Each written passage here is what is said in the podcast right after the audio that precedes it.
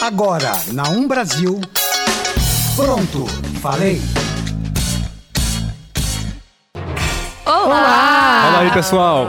Eu sou a Isabela Torres. Eu sou a Ingrid Oliveira. Eu sou a Sofia Lisboa. Eu sou o Fernando Luiz. E está começando. Mais um. Pronto, falei! Falei. Está começando mais um Pronto, Falei. Pronto. Pronto. Pronto. A nossa produção é do Rafael Padovan e do Marcos Nunes, essas duas dois seres humanos incríveis que nos ajudam em tudo. Que nos encaminharam para os podcasts. Exatamente, É lembrando que agora também estamos no Nas podcast. Plataformas. Spotify, estamos muito chiques. Sigam É isso nossas aí. redes sociais aí, o Pronto Falei. ah, no Facebook, no Instagram. É no underline, Twitter. pronto, falei, né? Underline, pronto, falei. Isso aí, E segue dê uma lá. buscada nos, na- nos- na Deezer e no Spotify. Pronto, falei. Uhum. E vamos falar hoje de um assunto que viemos trabalhando essa semana. Trouxemos um personagem é, para vocês, uma personagem na verdade, que é sobre os professores da rede pública no Brasil. Mais conhecido, a gente vai tratar mais sobre o tema mal-estar docente. E agora a Ingrid vai falar um pouquinho sobre o que, que é esse que são os problemas, né? docente. São muitos os problemas que estão presentes na educação brasileira, especialmente na educação pública. São diversos os fatores que proporcionam resultados negativos, e um exemplo disso são as crianças que se encontram no sexto ano do ensino fundamental e não dominam a habilidade de ler e escrever. Esse fato é resultado direto do que acontece na estrutura educacional brasileira, pois praticamente todos que atuam na educação recebem baixos salários, professores são frustrados e não exercem com profissionalismo ou também esbarram nas dificuldades diárias da realidade escolar. Além dos pais que não participam da educação dos filhos, entre esses e muitos outros agravantes. Para falar disso, a Sofia vai explicar o que é esse conceito de professores que são afastados. Esse vai ser o tema do nosso Pronto Falei de hoje. Os, os docentes dentro da sala de aula. Eles sofrem é, problemas psicológicos, pressão, é, por, por conta dos alunos, por conta dos pais, por conta da di- diretoria. E a Sofia vai expli- explicar melhor esse termo. Então, gente, basicamente, tudo que ela explicou, esses problemas de saúde, transtornos mentais que os professores estão tendo, estão desenvolvendo agora, é muito fortemente presente, a gente vê bastante hoje em dia nas escolas, nas redes públicas, principalmente, tem um nome para isso, que é o mal- mal-estar docente. Esse termo, ele é um fenômeno social cujas caracter- características envolvem a desvalorização do trabalho, é, associada com exigências profissionais, a violência que existe dentro da escola e a indisciplina também, que produzem, por sua vez, uma crise de identidade do docente. E é, ele passa a se questionar sobre a escolha da sua profissão, se o sentido da sua profissão e esses impactos é, podem desenvolver esgotamento mental, fadiga, sofrimento e e assim, gente, a gente quando a gente pensa nisso, a gente vê vários transtornos, desde de- depressão, ansiedade, é, problemas físicos, por exemplo, é, de alergias também, problemas na voz. É, a gente também pode associar a outro tipo de doença que foi considerada este ano pela OMS, que é a Organização Mundial de Saúde, que é o burnout, que é o esgotamento mental ocasionado pelo trabalho. Que a gente pode correlacionar esse mal-estar docente com burnout e toda essa relação, esse conjunto de fatores com que faz que os professores estejam em uma área de trabalho precarizada. Exato. Nós trouxemos também alguns dados. É, o jornal O Globo divulgou que a cada três horas um professor da rede municipal pede licença por problemas psicológicos. Em 2018, a Secretaria de Educação concedeu 3.055 licenças por doenças como transtorno ou relação, relação não, perdão, reação ao estresse, como depressão e esquizofrenia. Então, olha a gravidade do que os professores estão passando. A depressão se tornou a doença do século. Mas no caso deles, eles têm um motivo que tá ali. É a, a sala de aula, o trabalho, está fazendo as pessoas ficarem doentes. De, e de acordo com a OMS, que é a Organização Mundial da Saúde, cerca de 300 milhões de pessoas no mundo sofrem com depressão. Isso a gente pode correlacionar com a precarização social do trabalho, né? Uhum. Que envolve toda a condição financeira, que com um baixo salário a pessoa tem que ir atrás de mais trabalhos, aumentar a sua carga horária em, no mesmo trabalho ou em outros para conseguir fechar a renda familiar no final do mês. E aí nisso, gente, a precarização, a- gente fala de condições de trabalho, é, cada vez do profissional é exigido muito mais do que apenas a formação dele, ele precisa ter muitas é, qualificações e, e vamos assim, vamos dizer assim, adjetivos, vamos falar assim, tem que ser uma pessoa amigável, tem que saber trabalhar em grupo, tem que ser comunicativo, não pode estar triste, tem que estar feliz pra cima. É otimismo, né? E não é assim que funciona, ainda mais quando a gente fala em professores lidando com Crianças, crianças, adolescentes. adolescentes problemáticos que trazem de casa já seus traumas e que muitas vezes eles vão expressar os seus traumas dentro da sala de aula. Como lidar com uma criança cheia de trauma que trazidos desde a infância, sendo que você nem você está bem é, saudável mentalmente quando você pensa que você tem que fazer é, horas extras, trabalhar, Exato, pegar vários turnos. aula na rede Isso, você tem que pública. pegar vários turnos é, de carga horária fenomenal, assim, que você passa... passa Manhã, tarde e noite, manhã, né? tarde e noite, para conseguir fechar a renda do mês. Lidando com sala com 50 alunos. Detalhe. É isso aí.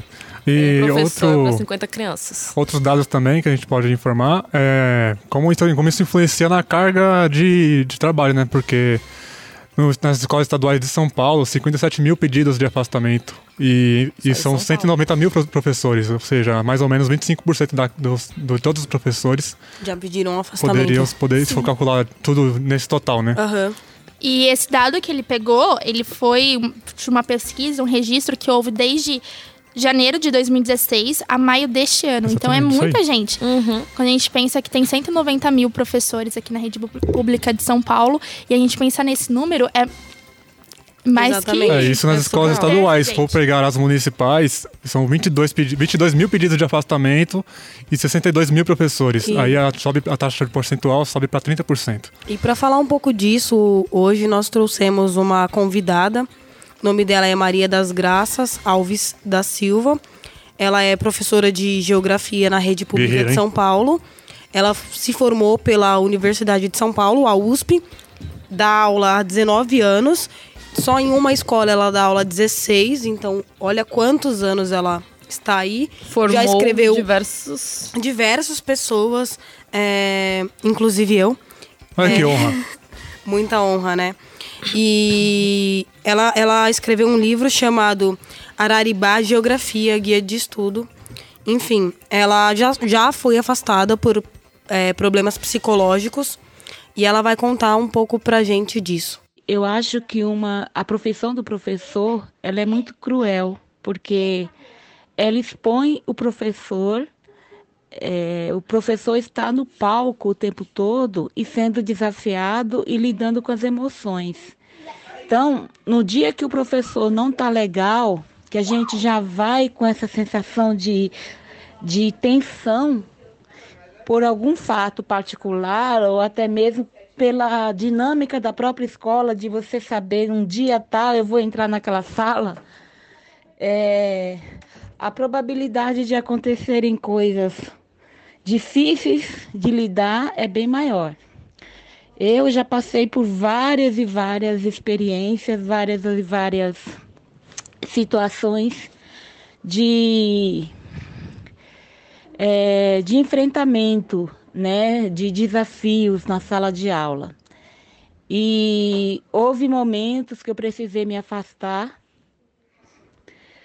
é, porque eu percebi que eu não estava em condições de estar à frente dos alunos, porque eu era uma gota d'água, né? E quando a gente não está bem, é, a gente não consegue é, sair das situações sem ir para o debate, para o enfrentamento no sentido da, da troca de palavras, né? Foi, graças a Deus, agressão física eu nunca, eu nunca sofri, mas é o desafio de ser professor, é uma caixinha de surpresa. Você nunca sabe o que pode acontecer. Comentando aqui sobre essa parte de professores que são agredidos dentro de sala de aula, uma pesquisa realizada pela Organização para a Cooperação e Desenvolvimento Econômico, a OCDE, com mais de 100 mil professores e diretores de escolas do segundo ciclo de ensino fundamental, revela que o Brasil é o país que tem o maior índice de violência contra professores. A enquete foi feita com 34 países e constatou que 12,5% dos professores brasileiros já foram vítimas de agressões verbais ou intimidação de alunos pelo menos uma vez na semana. Essa Pelo menos uma vez na Surreal, semana. Entre, Surreal. e é, ainda aprofundando um pouco mais nessa matéria, é, são 34 países e esses países somam uma média de 3,4% de, de professores agredidos. O, ba- o, o Brasil é, o primeiro com 12%. né? É muito baixo. 12%. 3,4%. E outro dado legal é que a OCDE é o grupo de países que o Brasil quer sair, né? Que, é, que é ir para a OMC, que é o, a Organização Mundial do Comércio. Mas só vai com o aval dos, dos países ricos, vamos dizer assim. O, o Brasil está em primeiro no ranking de agressividade aos professores na OCDE e quer, quer, quer voos mais altos já. É, é surreal. E sobre isso, Graça, você já sofreu algum tipo de agressão dentro de sala de aula? Esse ano, por exemplo, eu já passei por dois momentos que eu- é, na mesma sala que eu achei difícil. É, o primeiro, os meninos jogando, nono ano, jogando bolinha de papel entre eles, depois eu briguei pelas bolinhas de papéis e passaram a ser pedaços de lápis, que eles quebram o lápis para jogar um no outro. E para minha surpresa, apesar de eu, de eu estar há quatro anos dando aula para essa turma, eles começaram a jogar em mim, né? Então, é, revirei, virava as costas para escrever, eles jogavam em mim. Isso me deixou muito, muito, muito nervosa. Chamei a direção, comuniquei, a direção veio, conversou, mas não adiantou. Nas próximas aulas eles continuaram falando. Falei na reunião de pais, e os pais ficaram indignados, mas continuou falando. Até que um dia, é, não faz muito tempo, é, eu, eu peguei no flagra um dos meninos, que eu já tinha certeza que era, que estava no grupo que jogava, já preparado para arremessar a bolinha. Quando eu olhei para o lado, umas três bolinhas no lado da mesa, da minha mesa. Aí eu peguei as bolinhas muito pacientemente, coloquei na minha mesa e falei assim: olha, se bateu, levou, hein? Bateu, levou, eu já sei quem é. E aí, a partir de então, não tive mais isso. Então, são situações assim que para eles é uma brincadeira, que para eles eles não se dão conta que é, uma- que é falta de respeito. Eles dão risada. Na mesma hora, você, eles vão sair da sala. Eles vêm, te abraçam, te beijam, cumprimentam, como se nada tivesse acontecendo. É uma falta de noção de limites assim absurda. Mas para a gente é muito dolorido, é muito dolorido. E quando a gente não está bem, isso, isso se volta contra nós mesmos, né? Mas no caso, como eu estou numa fase boa, é, eu consegui levar e consegui reagir de uma maneira assim. Claro que eu não ia jogar bolinha de papel nele de jeito nenhum, jamais eu faria isso. Mas foi, foi um blefe que acabou dando certo. Mas é essa situação que a gente está vivendo. A gente está cada dia mais fragilizado, um governo que não nos valoriza, uma sociedade que se sente à vontade para meter o pau no professor, não se mexe no trabalho do advogado, do médico, mas do, do, mas do professor todo mundo se sente à vontade para falar. E a gente se sente muito impotente diante desse, desse universo aí, desse mundo, né? E ao mesmo tempo eu continuo acreditando na transformação no, no meu trabalho. São situações difíceis, né? Sim, esperamos que a fase boa que ela falou que tá passando, que, Que ela, continue, é, né? co- que ela continue assim, né? E Porque, que se estenda para outros professores. Tá, mas é- porque é- é, tem que ter muito sangue frio, né? Pra você parar e pensar, não vou revidar. eu acho que ter, Eu revidaria, eu revidaria. E é Eu não tenho maturidade, exatamente. Enquanto, enquanto ela tava falando pra gente, contando um pouquinho da- desse, dessa história, desse episódio que aconteceu com ela, a Ingrid tava contando pra gente que ela no lugar, ela atacaria a Eu bolinha de revidaria papel. Bolinha de no papel. Então a E é gente por vê, isso que a Ingrid não é professora. É exatamente e a por gente- esse motivo. E a gente vê, né, que precisa ter uma paz preparo, interior, né? uma, uma saúde mental estável, boa, pra poder lidar com, essa, com esse tipo de situação. Exato. E o interessante É diariamente, é que né? nós aqui não faz muito tempo que saímos da escola, somos todos da rede pública e conseguimos resgatar coisas que vivemos parecidas. Eu Exatamente. lembro de estar em sala de aula e ver alunos jogando bolinha de papel em professor e a sala inteira dando Gente, mas- risada. Mas, eu, eu, eu parto do princípio que, assim, é, a educação, ela, ela é... Enfim, ela tem os inúmeros problemas, só que eu acho que é humanamente impossível uma sala de 40 adolescentes... Um, Adolescentes. Adolescentes, ano tem 14 sim. anos. um faz a coisa errada e os outros, sei lá, 39... Bater palma pra ninguém, doido dançar. É, você entendeu? Então, ninguém revida.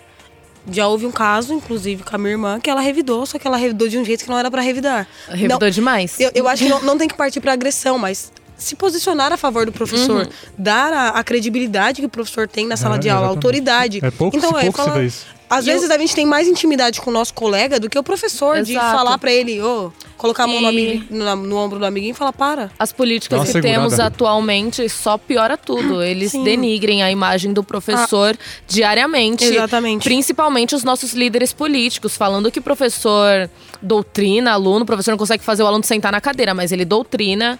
É Isso que eu não Exatamente. entendo. Tira a credibilidade total. Então, eu, eu acho que os alunos, eles não têm que partir pra agressão. Jamais, nem ninguém. verbalmente, É. nem fisicamente o outro, mas ele tem que se posicionar e falar assim, olha, fulano, dá uma segurada aí, o professor tá aqui, não é... Sabe? Ele não é seu pai Mas pra ter que te aguentar. Exatamente. Mas nesse parâmetro todo, assim, nesse episódio que aconteceu, a gente tem a, tem a sensação que, que o que tá vendo é aquela empatia. Porque é muito legal, tá brincando, você tá na vibe de brincadeira, tá, tá naquela. Mas você não consegue A se colocar frase, no. brincadeira tem hora. a gente, a gente- a- o adolescente, pelo menos, ali dá essa impressão, essa, esse sentimento, que ele não consegue se colocar num lugar de quem tá sendo afetado, de quem tá, tá sendo sofrendo bullying, de quem tá sendo oprimido, é, que aquilo é uma falta de respeito, você tá ferindo alguém. Ele não tem esse discernimento, pelo menos ele não consegue, ele tá muito, achando muito engraçado, mas é engraçado que a gente não, não consegue ter aquele olhar mais distanciado, a criança, adolescente, não consegue ter aquele olhar distanciado e falar assim, poxa, eu acho que não é legal. Se eu tivesse ali, alguém tivesse fazendo isso comigo, Uhum. Ele eu não, eu não ter ia. essa maturidade não, ainda, né? não iria gostar. E por que será que não tem? Empatia. É, mas talvez a gente coloca na balança. É uma educação familiar ou é uma falta de valorização No do geral. personagem professor dentro da Ou sala é um de aula? conjunto. de Ou é um conjunto de tudo isso? E aí a gente pede pra Graça falar um pouco sobre isso também. Na minha opinião, são vários e vários fatores. Se a gente for analisar por cada um deles, a gente vai chegar à conclusão das consequências que são essas. É, a maior de todas, eu acredito que é a questão é, do, da- dessa juventude ela ser muito protegida. Né? Ela é protegida no sentido de que ela não pode ter frustração. Ao mesmo tempo, a mãe ou o pai são obrigadas a ficarem o dia inteiro fora de casa para trabalhar, na maioria deles. Né? Muitos nem não têm um pai, é só com a mãe, ou é quem cuida é a avó. E assim, é, eles vão vivendo no mundo sem consequências, sem trocas, sem lidar com o outro, né? É ele com ele mesmo, é ele com a mãe, é ele com a avó, é ele com o pai em casa. E a escola acaba sendo o lugar onde eles vão confrontar tudo isso com o outro, seja o outro professor, seja o outro diretor, os funcionários da escola, os próprios colegas. Então parece que é uma extensão da casa, no sentido de que em casa eu faço, em casa eu posso tudo, em casa as minhas vontades são, são atendidas e na escola também vão ser. Então eu não tô nem aí para o que o outro, eu não sei me colocar no lugar do outro, não existe a empatia. Então a gente passou de, um, de uma geração como a minha, em que havia muita repressão, em que a mãe estava em casa e segurando toda, toda a questão da educação através da punição, através do medo, e, e acima de tudo, do respeito, para uma outra em que a ausência é, total ou quase total da família, no sentido da presença de física de estar ali para educar. A família está ali para dar de comer, a família está ali para dar moradia, para comprar os presentinhos que o filho quer, porque mesmo a empregada doméstica faz uma prestação de N, N vezes e consegue dar o tênis, dar o celular, entendeu? E isso desviou um pouco da, do, do, do foco. O foco não é é, as, não são as coisas, o foco são as pessoas, né? E as, e as pessoas estão doentes. E eu estou dizendo de uma maneira geral: a doença não está só no professor, também está no aluno. A doença da falta de limite, da falta de empatia, né? da falta de, de ver o mundo como ele é, achar que o mundo vai ser uma eterna brincadeira, um eterno fazer e acontecer. Então, então, é, resumidamente, tem essa questão da educação familiar, que eu não acho que é por, mal, por maldade da família, dos pais, não é nada disso, é por falta de tempo, é por falta de formação também deles, porque eles também, às vezes, são pais muito cedo, né? E também não tem perspectiva. É por falta de é, investimento, é pela desvalorização do professor, é por tudo isso. É um conjunto de situações, infelizmente que a gente vai começar a ter que rever, né? Começar de baixo, de novo. Ela toca num ponto muito interessante, é, né? Eu acho que ela tocou em vários pontos muito interessantes que traz aqui pra gente poder discutir um pouquinho, que foi que ela falou.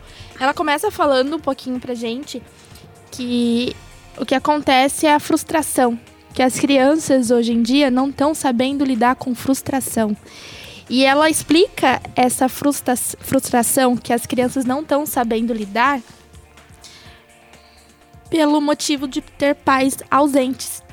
E é muito engraçado quando a gente tem uma precarização do trabalho, você trabalha mais para poder fechar a renda no final de casa, você não tem mais tempo com o seu filho. O que, que você faz para suprir essa sua ausência? Você compra o seu filho. Você compra bens, seu filho. materiais que ele acha que é necessário naquele momento no caso tênis, roupa. Você vai celular. mimando ele. E assim, ele não sabe lidar com frustrações, porque uhum. ele não sabe lidar. É, a partir do momento que você não tem mais o contato com seu filho diário, você não vai saber falar não pro seu filho porque ele quer alguma coisa. Quando você cria uma criança assim, você cria uma criança não sabendo lidar com não, com não conseguir as coisas. E não saber é, é lidar com o outro também, que é o, fa o fator que ela toca, que aquela criança ela é criada com pais, avós, familiares. Exatamente. E a escola é o primeiro contato com o outro. E aí, quando chega na escola, a ele pessoa não, não sabe lidar com essa frustração, dizer não, porque ele tem tudo o que ele quer. Tudo assim, né? O que falta, né? A presença, a presença do pai, dos pais, que são mais importantes, ele não tem.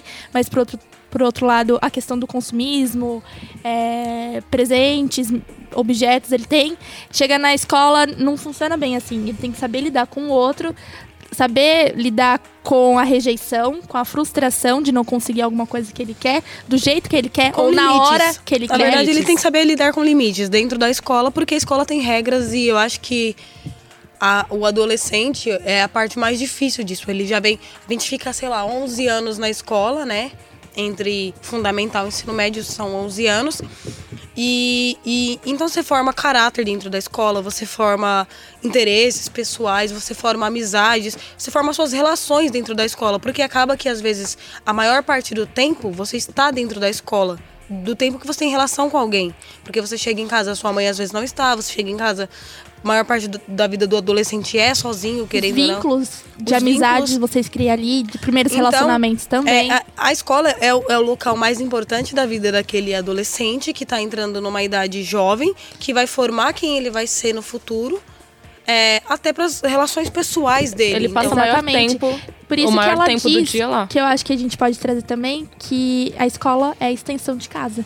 Mas é mesmo. Então, Sim, quando a gente fala que a criança não sabe lidar com frustração e em casa, ele vai mostrar isso na escola. Com toda certeza. Porque tem ele um não ponto tem. também que a gente não, mencionou, porque a gente tá falando muito de. No sinal de que a criança tá sendo mimada em casa. Mas tem muito, muitos casos que a criança não tem, recebe atenção nenhuma, É porque os pais estão trabalhando. É, ela fala que o pai é Nada pra ausente. suprir também. Exato. Então a Isso- criança faz o que a- quer. a- Tem uma pesquisa que foi feita na Espanha, de 2015, que mostrou algumas características de alunos que cometem esse tipo de violência entre 12 e 15 anos. E entre essas estão múltiplas situações de risco e ausência de proteção, problemas acadêmicos e dificuldade na aprendizagem, a maior, maior taxa de repetência e maior número de faltas sem justificativa, além do recebimento de punições com maior frequência. Então, foi a falta de, de atenção que, te- que poderia ter tido em casa, porque os pais estavam fora para poder sustentar Uhum. aquela criança. E às vezes pode ser até que tenha uma presença dentro de casa de algum dos pais. Mas não é ou dos pais. autoridade. Só que aí que tá. É, e a educação, educar? Não quer dizer que o pai eduque. Na, na verdade, assim, eu, eu acredito que há pais que, que deixam as crianças na escola porque eles precisam trabalhar e a escola vai ser o melhor lugar que eles vão achar. Há pais que é, as crianças vão para a escola e se o professor repreender de alguma forma, eles vão lá tirar satisfação e não importa se o filho deles está errado ou não. E ao mesmo tempo, a, a criança de 12, 15 anos já fica sozinha em casa Já e, fica- e, e senão, às vezes que- não vai. e há pais que não- não se vai. Crianças que não têm pais. É, a Que não criança- tem então, pais. a gente tem um cenário de. É óbvio que a gente vai falar de educação, a gente vai ter que tocar no assunto de classes, porque com crianças ricas isso não ocorre. É simples. É só pegar os casos de agressões. Não é que não ocorre agressões em escolas Mas é bem menor. particulares, mas é bem menor do que escolas públicas. Sim. Então a gente tem que falar sobre educação, a gente não pode deixar de tocar em quesito classes sociais e é impossível falar que não existe nesse âmbito, porque nas periferias estão os maiores casos de Homicídio. homicídios e de agressões a, a professores. Então, dentro das escolas periféricas é onde ocorrem as agressões aos, aos professores, o maior número. Então, a gente não pode falar que a culpa é somente da educação, a culpa é somente do adolescente. A gente tem todo um contexto por conta disso, porque o pai ou ele bem trabalha para tirar o sustento do filho, ou ele bem fica em casa adulando e educando o filho. Então a gente tem que pesar o que vale mais: investir em educação, investir é, em, é, sei lá, projetos Então, educativos. A gente, a gente, e falando sobre essa questão aí, envolve desde famílias desestru- desestruturadas que a gente tem aqui no Brasil, que é o que mais tem. Sim, famílias que a, a violência acontece dentro de casa. Exatamente. E aí, quando você fala de programas, de projetos, é, a gente tem uma notícia que não é muito legal. Não sei se vocês já conhecem, já ouviram falar do programa é, Escola da Família. Que, se- que é um programa que ele é feito pela prefeitura aqui de São Paulo, prefe- prefeitura, governo de São Paulo. Governo, as governo de São Paulo. de. E isso que as escolas ficam abertas é, aos finais de semana para para diversão, para recreação das Sim. muito que não disso. tem Pra utilizar quadra, parquinhos Sim, etc. vamos brincar, vamos jogar karatê, vamos é, jogar, jogar tra- xadrez, vamos fazer alguma uma atividade cultural, uma atividade de lazer que no bairro não propicia isso, onde a criança mora. Só que aí, é, esse ano, Dória cortou quase 50% da verba desse, desse programa. Por que que aconteceu? Esse programa ele era realizado, é, conjuntamente com professores e estagiários de licenciatura. Então, os estagiários de licenciatura, eles recebiam, acho que uma mesada de 500 reais para para pagar a faculdade de, deles de licenciatura. Era uma via de mão dupla. É, o estagiário, o aluno, ele ganhava o curso e por ganhar o curso do governo, ele participava desses projetos ao finais de semana para ajudar na recreação dessas crianças. Então ele fazia um estágio de lecionava de uma forma mais Acho que eles ficavam no fim de semana, Mas- da, do, o dia inteiro, mais ou menos, É. teoricamente. Das, Das 9 nove às às cinco. 5, às 9 às 4, mais ou É. menos. E por aí o que aconteceu? O Dória cortou cerca de 46% desse programa. É, ou seja, Parabéns, vários estagiários. são os lixos. Vários estagiários não tiveram um benefício cortado a bolsa deles de ensino. É, o programa também foi afetado porque antes abria sábado e domingo, agora com os cortes e estagiários foram pararam de receber esse benefício. Os Particularmente professores no meu bairro, eu não vejo mais aberto as escolas. É, Os então- professores também Só- passaram a acho que- receber, não como adicional, mas como hora, hora paga. Então não compensa mais pro- pro- para os professores. Ou seja, eles passaram a abrir uma vez na semana, no final, na- no final de semana, e olhe lá. E isso faz com que os alunos, as crianças e adolescentes, não tenham o que fazer. Mas aí nosso querido presidente deu uma solução óbvia que foi eu que trabalho infantil. trabalhar. Mas tudo bem. É, deixa eu falar uma coisa pra vocês. Para mudar esse cenário da educação, é um grupo de políticos e empresários, em 2006, eles firmaram um acordo chamado Todos pela Educação.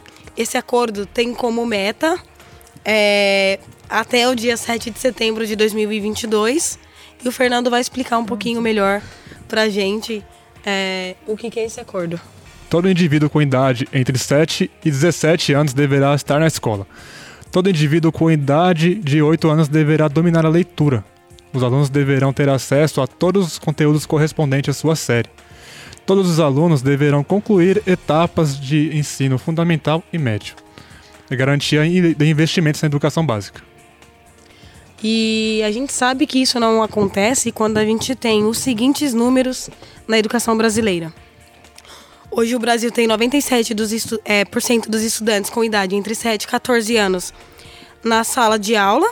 No entanto, 3% desse, desse pessoal, eles não estão. E isso corresponde a aproximadamente 1 milhão e 500 mil crianças e adolescentes. Então, 1 milhão e 500 mil crianças não estudam. Mas devem estar trabalhando. Devem estar trabalhando, segundo o presidente. Para cada 100 alunos que entram na primeira série, somente 47 terminam o nono ano. O nono ano. Para cada 100 que concluem o ensino médio, apenas 11 chegam às universidades. 61% dos alunos do quinto ano não conseguem interpretar textos simples. 60% dos alunos do nono ano não interpretam texto dissertativo. 65% dos alunos do quinto ano não dominam cálculo. 60% dos alunos do nono ano não sabem fazer cálculos de porcentagem. É, A gente sabe disso porque todo ano o, o governo ele realiza uma prova para os alunos de quinto ano, sexto, Estamos sétimo, falando da rede ano. pública. Todos os alunos da rede pública para medir a, o nível né, da, daquelas crianças. E então a gente tem aí mais da metade dos alunos, eles não conseguem interpretar Eles se texto formam- simples. Aí vem pessoas que não defendem, sei lá, bolsas. Cotas, universidades, cotas em universidades. Mesmo sabendo que numa escola particular a criança é treinada desde o sexto ano a fazer a redação do Enem. A gente tem que colocar assim, que no sexto ano a criança tá com o quê? 12 anos. Uhum. Então, 11. 11, 12 anos. Imagina uma criança de 12 anos que não sabe ler.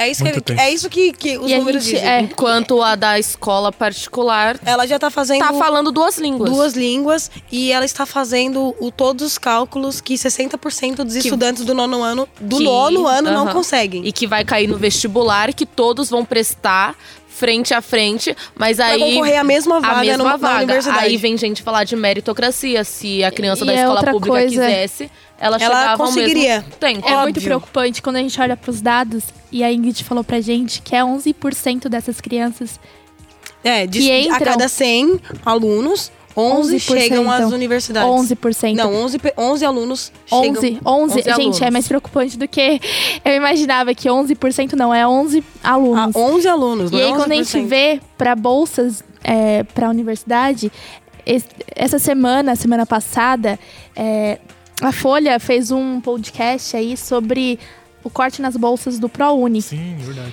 E ela explica, ela dá o, toda Estamos falando em uma mesa. o contexto dela e ela mostra que de as bolsas 100% do ProUni, elas estão sendo tiradas. E Ou elas melhor, deixar de existir. não né? melhor, tiradas não, remanejadas, porque não são mais presenciais. Vamos dar mais preferência pro EAD, né? São, são preferências pro Então, EAD. a gente, a gente pega toda essa somatória de problemas na educação brasileira e a gente pega esses problemas de classes sociais, de, de pais ausentes, a gente pega de, de criminalidade E tudo isso reflete no aluno que chega na sala de aula, está no mau dia e agride um professor. Verbalmente ou fisicamente, como foi o caso de professores que levaram facadas, professores que o aluno pegou a carteira e arremessou. Então a gente tem o cenário de falta de investimento na educação base.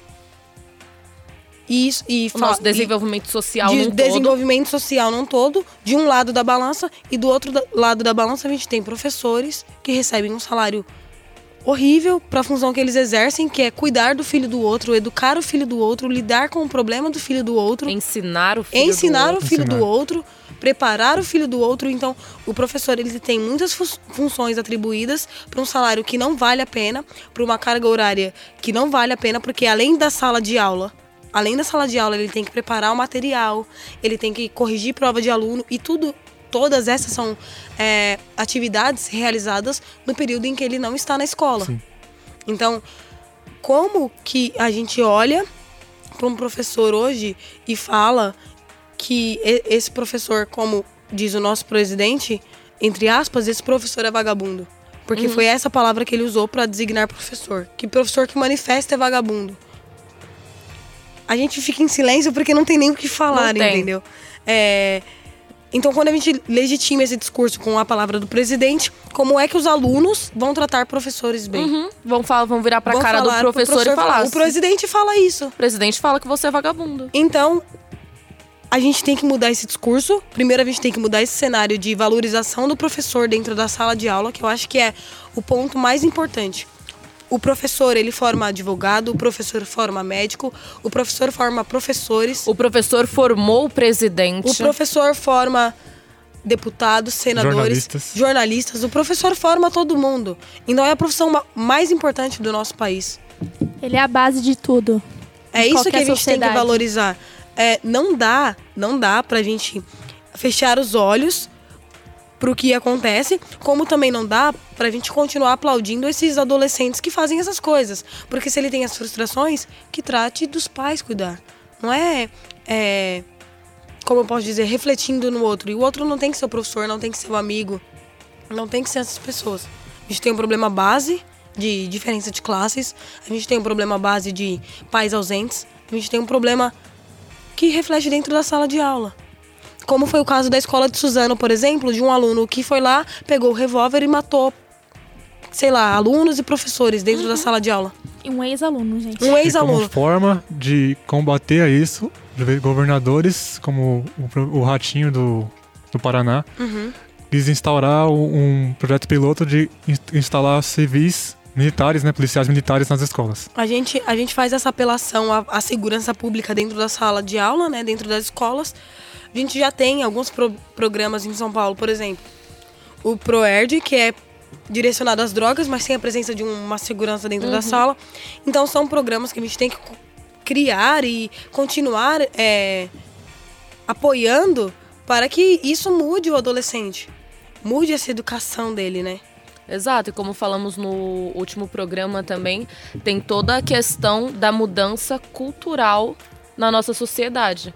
Porque isso é uma coisa cultural.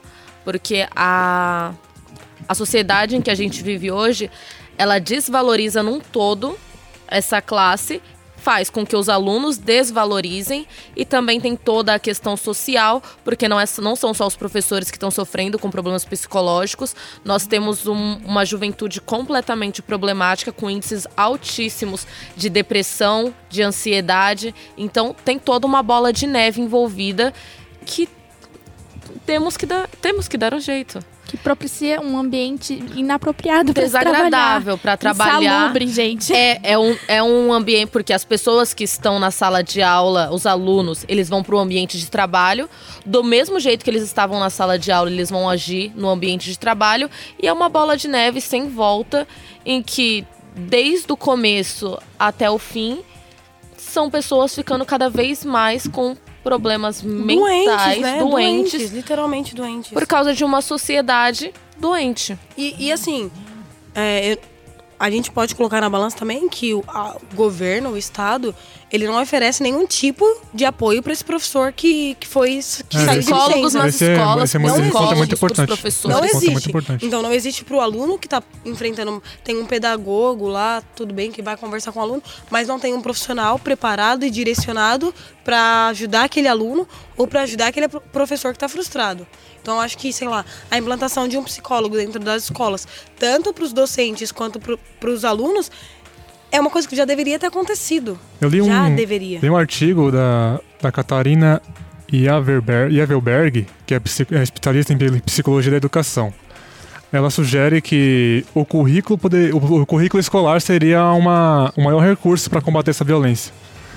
Nessa batalha, ela cita no, no seu artigo que nessa batalha os gestores precisam estar atentos para dois aspectos. O primeiro diz respeito ao modo como o tema atravessa a sala de aula, com que frequência e qual perspectiva é discutido. Um assunto tão, tão complicado merece investimento. Algumas questões podem ser levadas aos alunos, como o que é a violência, quais tipos de agressão desenvolvidos pela humanidade, em que contextos históricos os presenciamos e quais deles acontecem no país, na cidade ou na escola. É, ele falou um pouquinho sobre é, discussões que seriam necessárias trazer para a sala de aula, né? Para a gente poder discutir isso com os alunos, trazer uma, um olhar diferente para esses alunos, é, para mostrar para eles o que eles estão fazendo não é uma coisa bacana de se fazer. Trabalhar um pouquinho dessa empatia é, e a gente olha também até mesmo para a questão dos professores. Porque quando a gente vê esse, essa saúde, mal-estar docente, né? Que é esse conceito que a gente vem falando, que é o que a gente pode dizer que é o burnout também, desgaste mental, essas doenças, é, esses transtornos mentais estão desenvolvidos é, dentro da sala de aula. A gente tem que pensar também que isso não é muito falado entre os docentes. Eles, eles passam a acreditar que é uma coisa pessoal deles, que não é da carreira em si, que não é um problema da sociedade. Eles passam essa frustração para si próprios.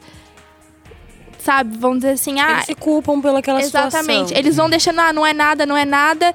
E aí, quando chega no extremo, pedem licença, licença, não é tratado da devida forma. E quando voltam, não tem condições de voltar para uma sala de aula, é, eles são realocados em outros setores. Mas os professores reconhecem que isso é um problema de, de educação pública, eles reconhecem que é falta de investimento, porque é impossível você chegar numa sala de aula às 7 horas da manhã e enxergar, sei lá, 45, 50 alunos e, e não pensar, tem alguma coisa de errado aqui.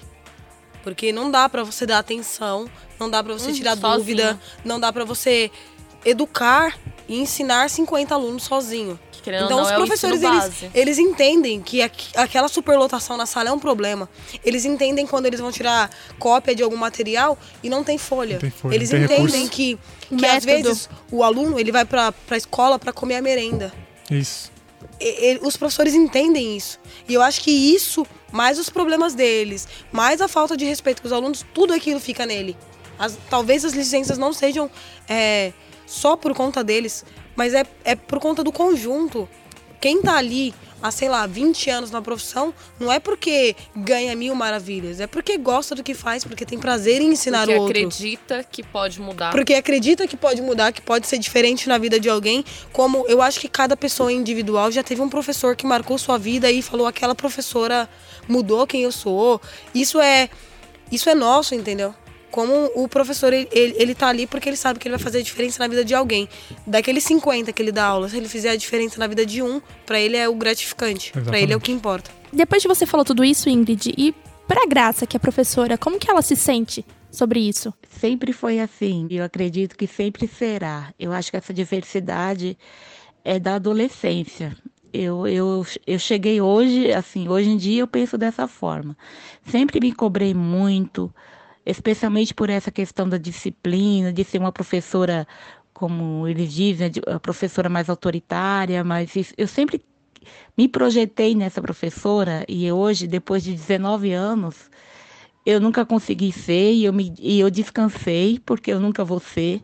Eu gosto do que eu faço, eu amo o que eu faço, mas eu acho que a minha relação e meu desafio se dá na troca, no diálogo, é, no gostar do ser humano, apesar de todos os seus defeitos. Mesmo esses meninos que jogavam bola em mim, É, o abraço que, ele, que eu dava neles era sincero, que eles vinham me cumprimentar depois, e as brincadeiras que, a, que a gente até hoje faz, e os sorrisos, etc., são sinceros, pelo menos da minha parte.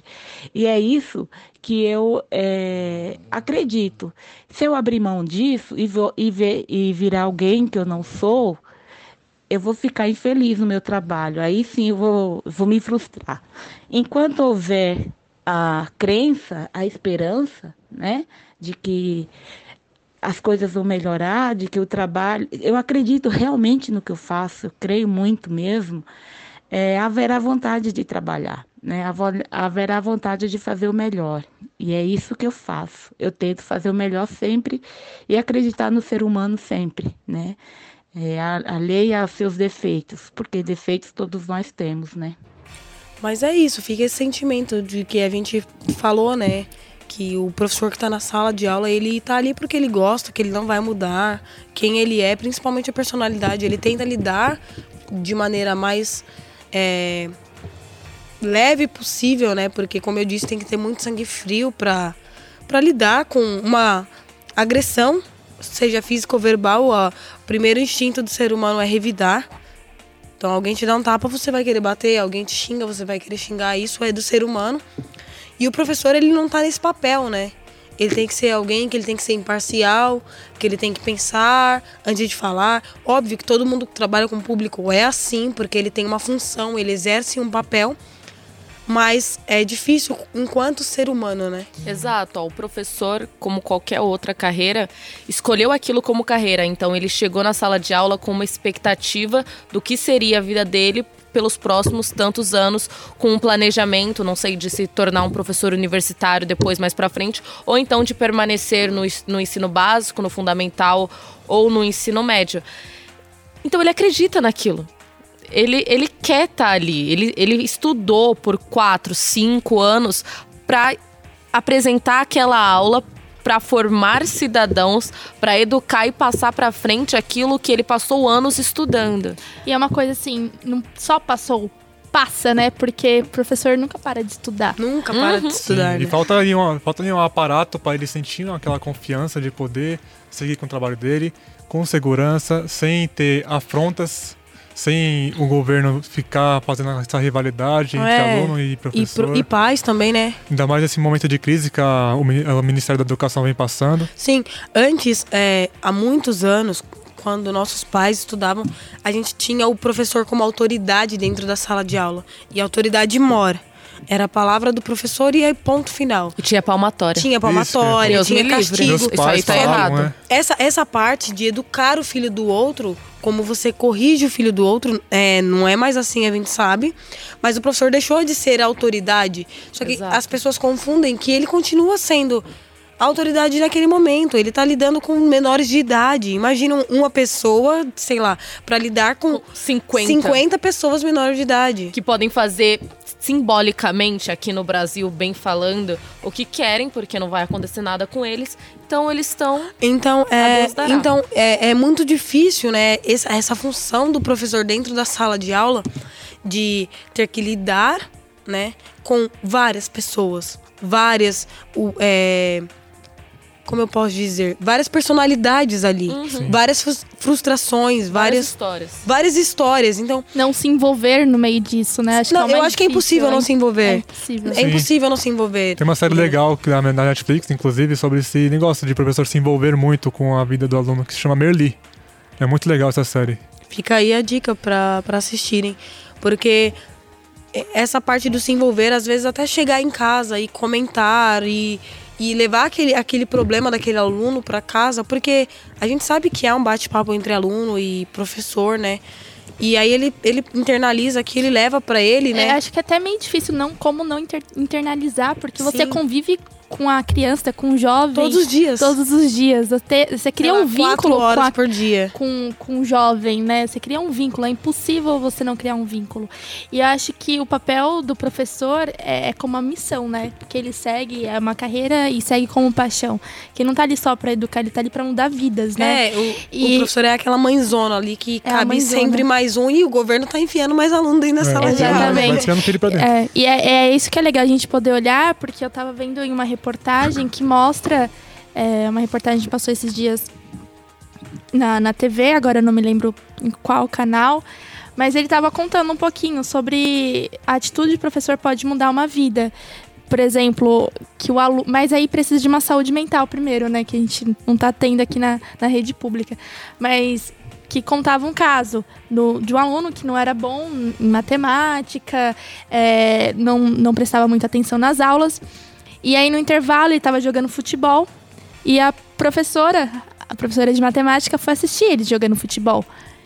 Depois do jogo, ela elogiou ele. Falou: Você joga muito bem.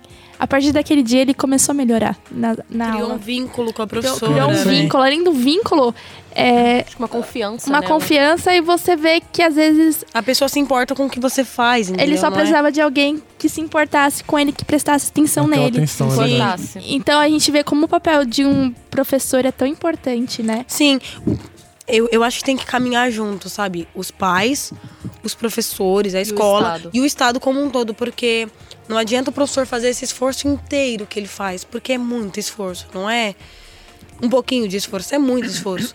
E ele mandar aquela lição de casa, ele pedir pro pai conversar com um aluno e o pai chegar em casa, é óbvio. Óbvio que a gente não tá aqui pra julgar as condições de cada um, mas não custa sentar e olhar o caderno do seu filho, perguntar como é que foi o dia do seu filho na escola.